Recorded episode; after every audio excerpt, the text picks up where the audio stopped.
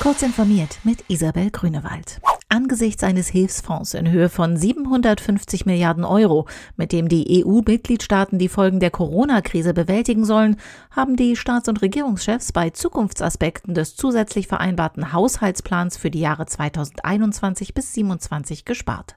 Der spezielle Topf Digitales Europa, mit dem Schlüsselfähigkeiten wie künstliche Intelligenz, Hochleistungsrechner und Cybersicherheit finanziert werden sollen, schrumpfte von zunächst vorgesehenen 9,2 auf 6,8 Milliarden Euro. 诶呦。Auf Papier unterschriebene Dokumente lassen sich recht leicht manipulieren, indem man die Seiten vor der Unterschrift heimlich austauscht. In der digitalen Welt sollen sogenannte digitale PDF-Signaturen dies verhindern.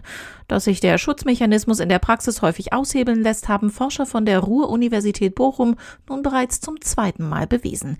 Die Forscher testeten ihre Shadow Attacks an insgesamt 28 PDF-Programmen, teils namhafter Hersteller. In 15 Fällen gelang der Angriff über mindestens eine von insgesamt drei entwickelten Shadow Attacks-Varianten. Der Wechsel ins Homeoffice infolge der Corona-Krise war für viele Arbeitnehmer eine positive Erfahrung. Das geht aus einer Studie der Krankenkasse DAK hervor. Fühlten sich vor der Pandemie 21 Prozent der Beschäftigten regelmäßig gestresst, waren es während der Corona-Krise nur 15 Prozent. Von denjenigen, die mittlerweile regelmäßig zu Hause arbeiten, sagten 56 Prozent, sie seien dort produktiver als im Büro. Diese positiven Erkenntnisse müsse man für die Zukunft nutzen, ohne die negativen Aspekte des Homeoffice zu übergehen, bilanzierte DRK-Vorstandschef Andreas Storm.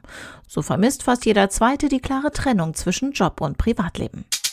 Als erstes großes soziales Netzwerk will Twitter gegen die bizarre Verschwörungstheorie QAnon vorgehen.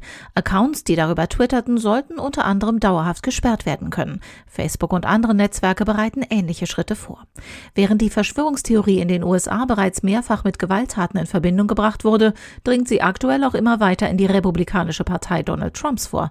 Mehrere Anhänger von QAnon wurden zuletzt zu Kandidaten der Partei bei den anstehenden Wahlen ausgewählt. Auch in Deutschland breitet sich die Verschwörungstheorie Verschwörungstheorie aktuell aus.